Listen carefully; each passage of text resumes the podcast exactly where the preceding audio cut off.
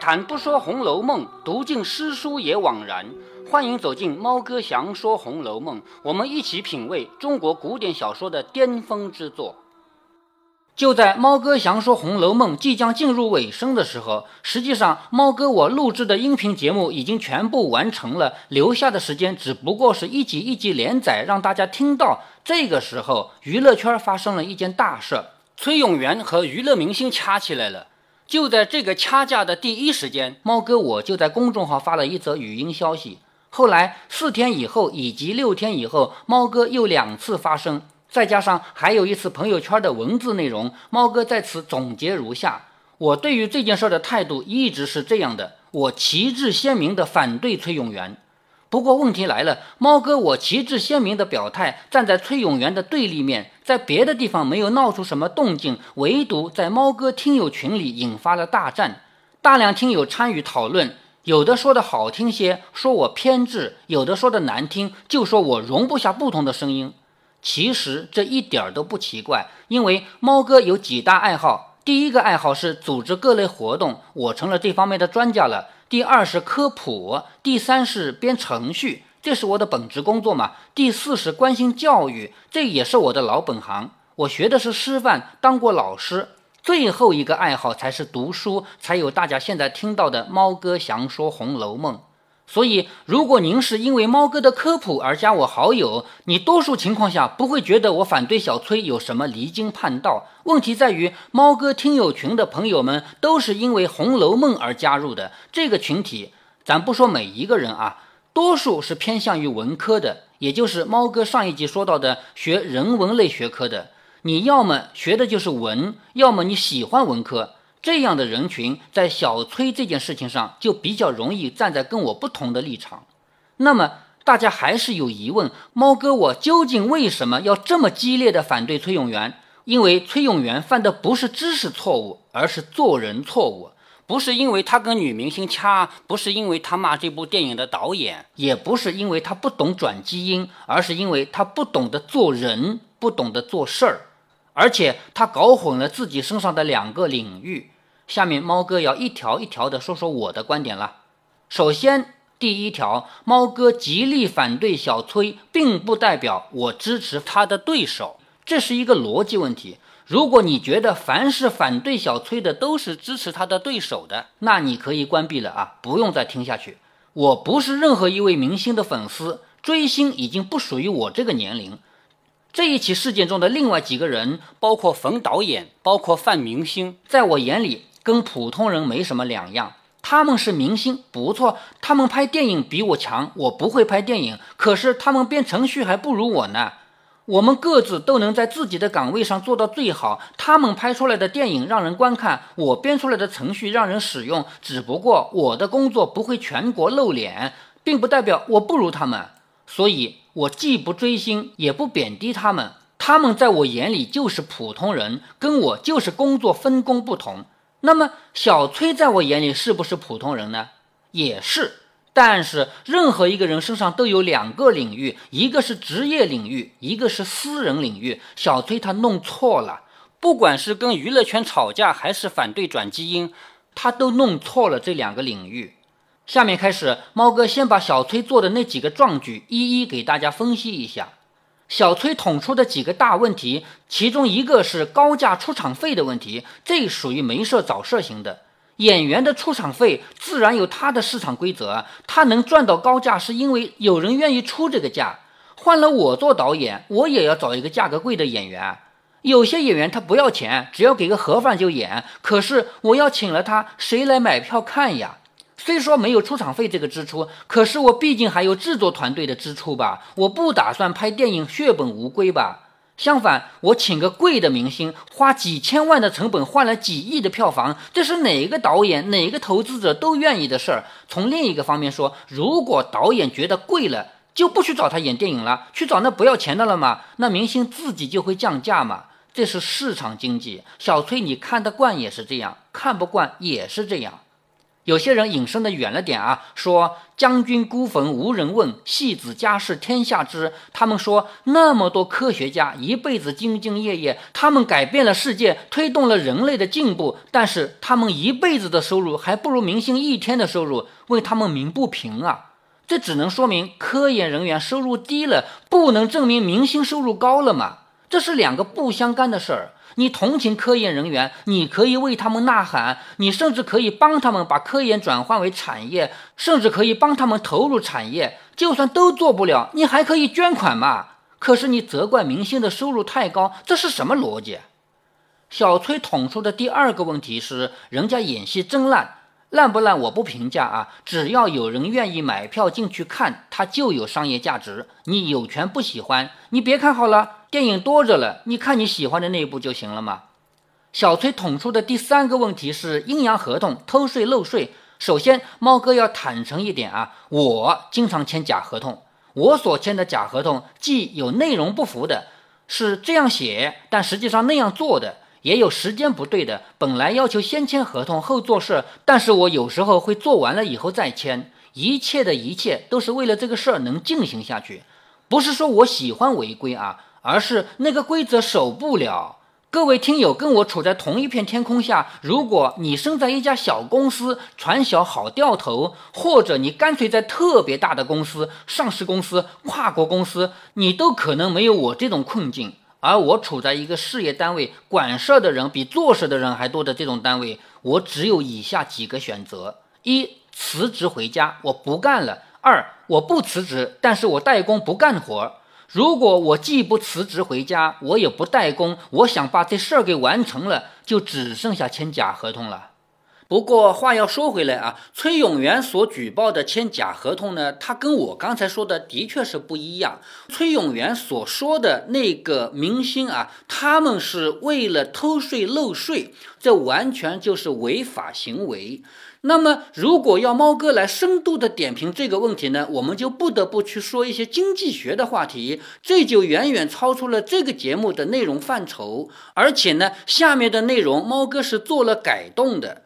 猫哥详说《红楼梦》这个节目上线两整年以后，喜马拉雅平台的编辑提醒猫哥说：“你把它改一改。”在这里呢，猫哥，我有一个困惑，必须得说一下啊。猫哥，我做的节目绝大多数呢，你既可以在喜马拉雅上听，也可以在公众号听。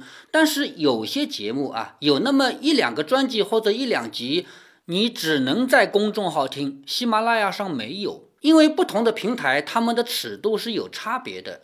猫哥，我觉得我所说的每一句话啊，都是符合法律也符合道德的。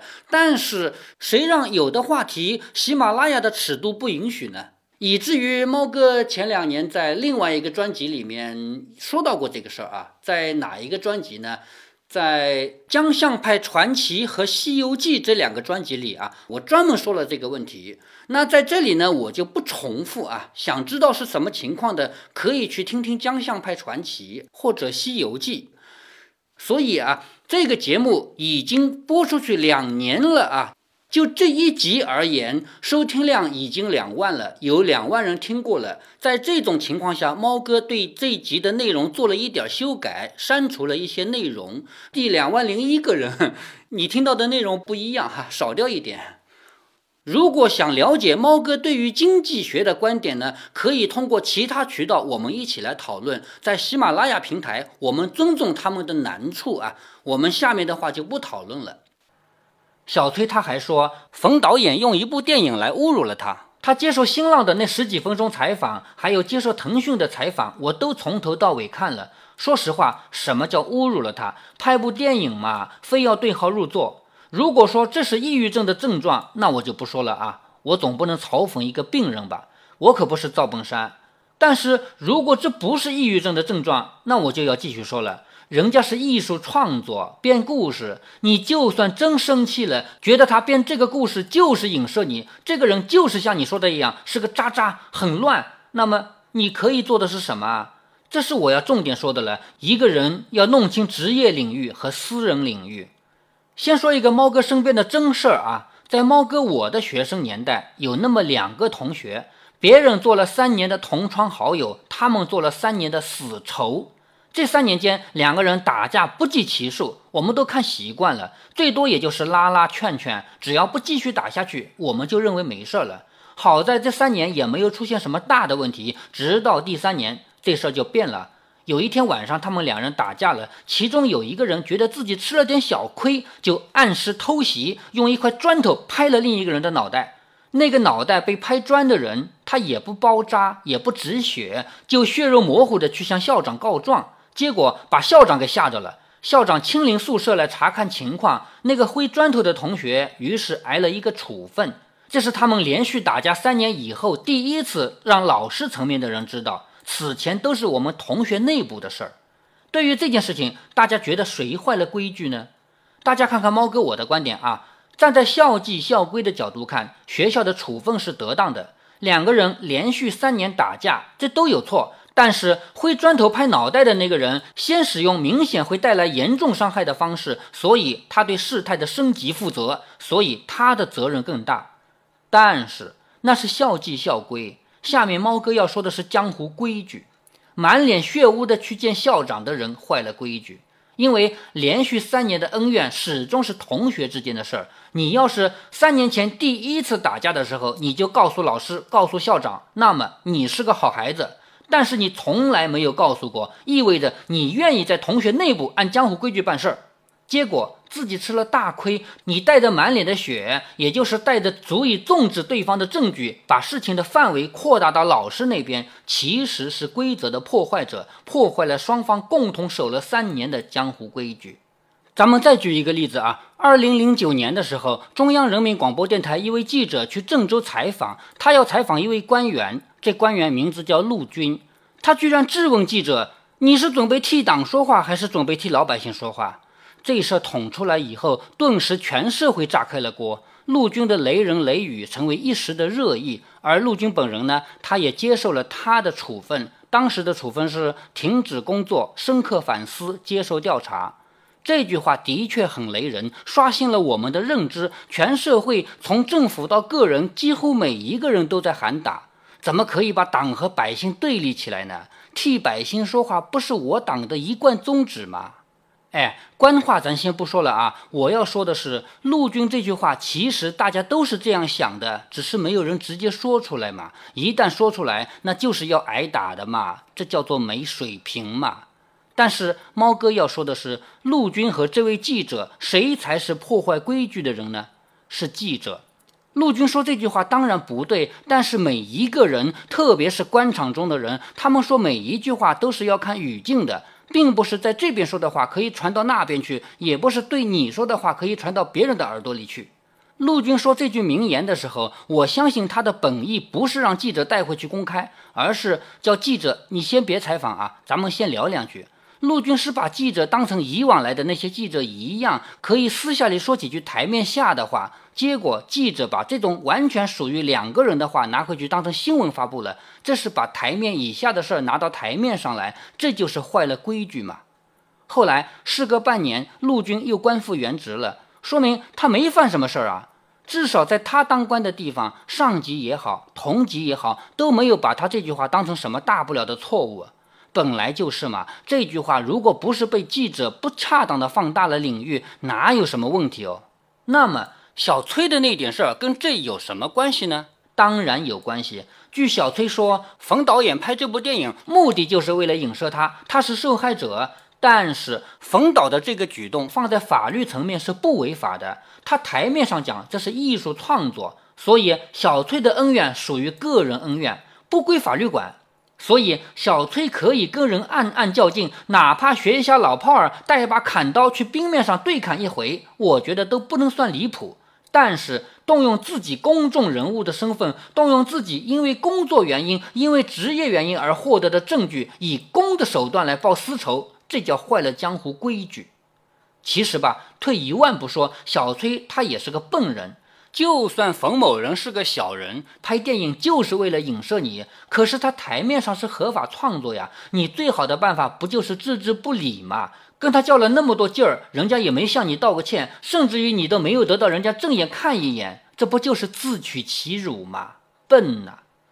小崔还说影视圈没那么干净，这话好搞笑。我不否认小崔说的这个话是否正确啊，我只是觉得娱乐圈也没有比社会的其他角落更脏吧。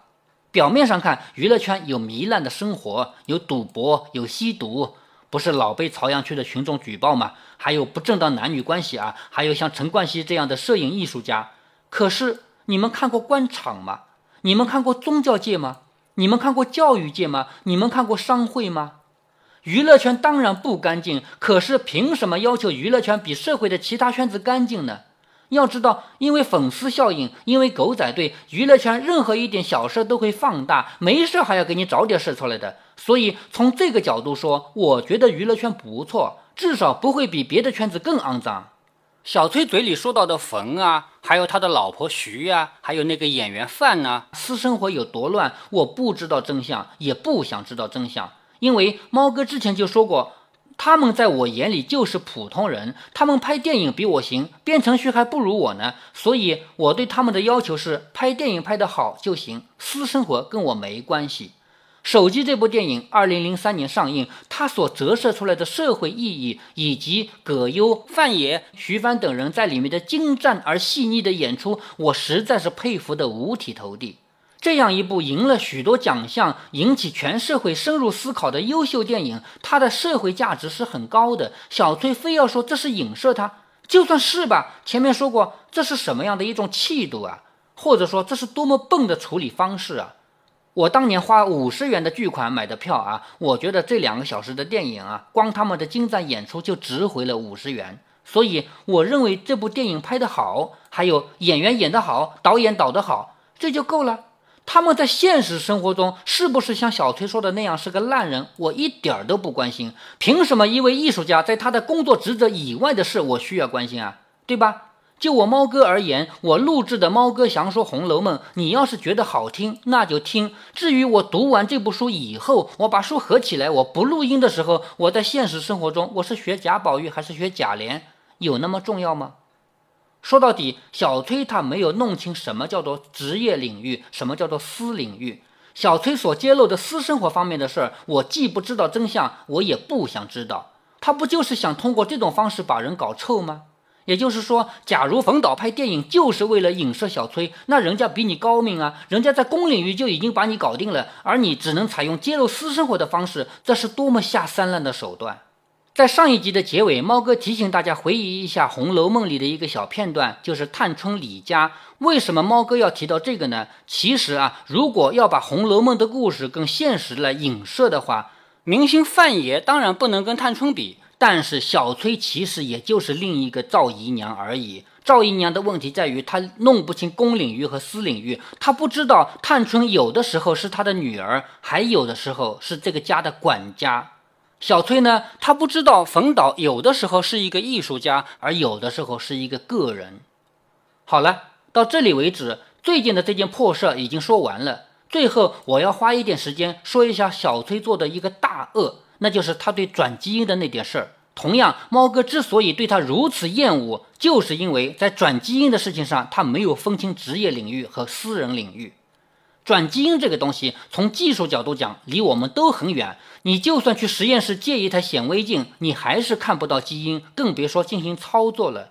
但是从理论方面讲，只要是初中加高中的理化生知识，你就够了。小崔为什么不懂？是因为他是典型的文科生。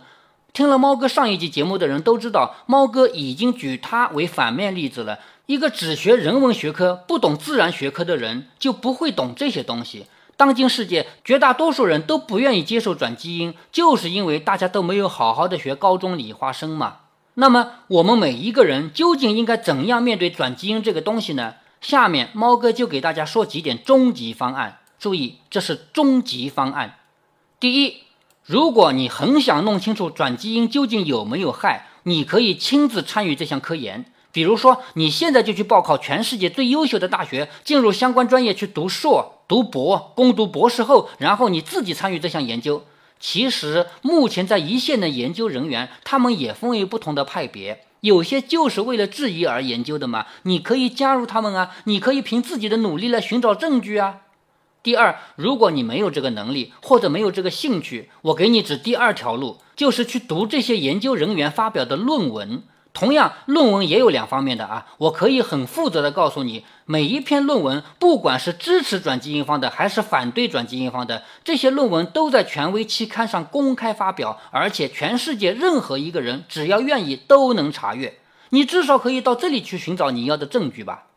第三，你也没兴趣或者没有这个时间和精力，那么我要给你指第三条路。你静静地等待科研第一线的人去争论，等他们正方反方争论的结果，然后你相信他们已经达成一致的结论。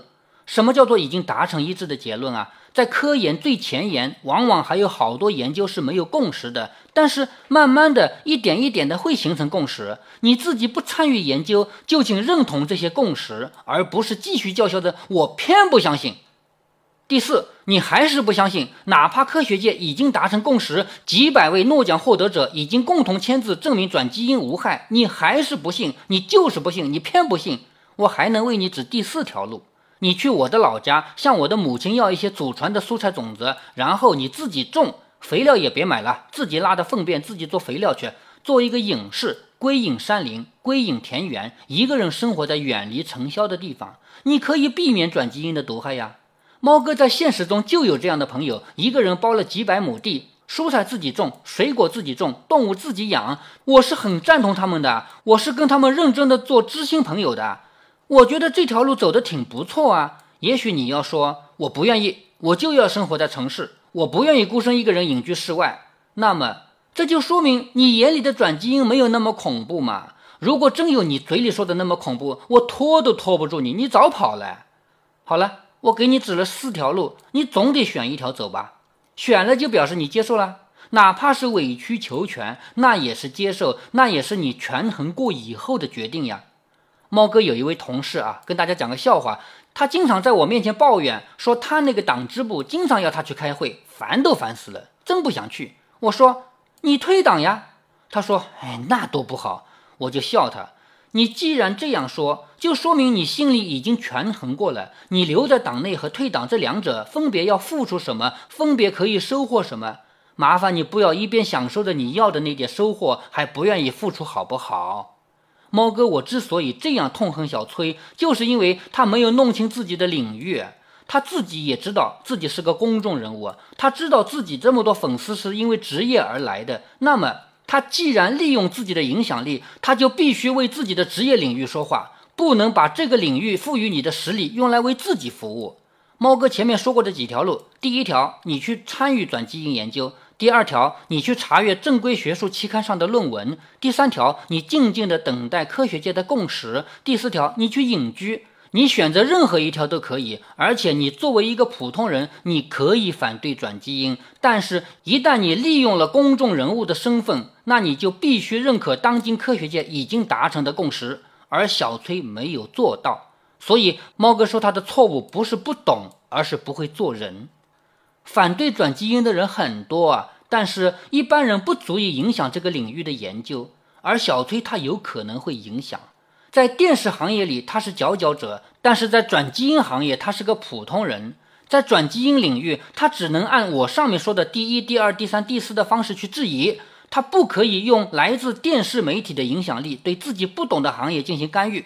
小崔他借助自己作为媒体人的职务之便，利用自己来自职业领域的社会影响力，引导了与主流科学界共识不一致的观点，这很有可能会改变政府在这项研究上的投入。所以，这才是我极其厌恶他的原因。有人对我说：“小崔他的出发点毕竟是好的，他是个好人。”我不否认他的正义感和执着精神，我只想说，这个世界上不怕坏人，就怕不懂的好人。因为坏人是可以防的，坏人是大家都可以认清的，而不懂的好人永远是最迷惑人的。就在猫哥要结束这一期话题的时候，地球的另一面，美国传来消息。周立波被判无罪。周立波无罪的原因，并不是已经证明了枪和毒跟他有没有关系，而是他根本就不需要证明了，因为警方获取证据的程序不合法，这个证据就不能用于指控周立波。所以，小崔的那一抽屉合同，大家明白了吗？也许您要说了，那是美国的司法，小崔是中国人。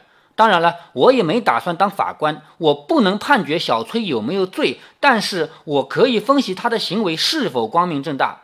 现在不说美国，我们回到中国的法律现状上来。猫哥的一位朋友帮我总结归纳了一下，我觉得他总结得很好。他说，如果一位员工发现自己的公司偷逃税收，他可以举报，这是合法的。但是如果他没有举报，先在网上公开，那么他就违法了。因为他这是泄露公司机密。另外，小崔的那一抽屉合同还面临着两大难处：已经公开的那几个，他很有可能已经涉嫌泄露商业机密；而放在抽屉里不公开的呢，他已经涉嫌包庇。真正首尾两难的其实是小崔呀。那么，转基因究竟是怎么回事呢？为什么猫哥一口断定它没有害处呢？为什么猫哥说只要有高中的理化生成绩合格，你就不该反对呢？下面猫哥就花一点点时间来整理一下转基因是怎么回事儿。先从一个笑话讲起啊，这事儿发生在猫哥现实中的一位朋友身上，他也是像我一样的科学主义者。有一次，他妈妈反对转基因，说转基因这个东西吃到人肚子里去，被人体吸收了，肯定对身体有害呀。他对他的妈妈说。就算没有转基因，你吃的猪肉里面全是猪的基因，你把猪的基因吸收了，不怕长成猪吗？我跟他，他跟我讲这个笑话的时候，真把我给笑坏了。我说你对妈妈也这样说话啊，不怕他揍你？这虽然是个笑话，但是对于说明基因和转基因这回事儿是有帮助的。我们每一个人的身体每天都依赖各种各样的蛋白质，有些蛋白质大家都一样。比如把氧气送到全身去的血红蛋白，你有我有他也有。比如消化酶也是一种蛋白质，你有我有他也有。也有些蛋白质大家不同，比如每个人的皮肤肤色有深有浅，每个人的头发有粗有细，还有人卷发，这些呢人与人之间可能不一样，原因就是体内的蛋白质不一样。你之所以跟你的父母相似，而跟隔壁老王他不像，是因为你身上表达这些特征的蛋白质和你父母的是一样的，和隔壁老王不一样。但是蛋白质本身不能遗传，蛋白质其实是每一个人自己制造的，制造它们的模板就是基因。基因装载在 DNA 上，DNA 很长很长，上面分为好多个小段落，每一个有效的小段落就是一个基因。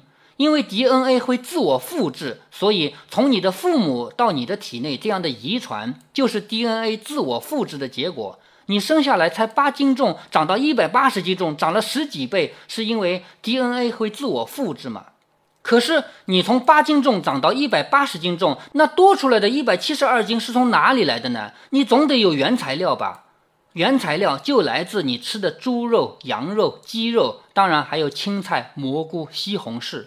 你从来不担心吃了猪肉会长成猪，因为猪肉里的基因你不可能整个吸收嘛。基因到了你的体内已经被打碎成零件，然后这些零件又重新组合成你自己的基因了。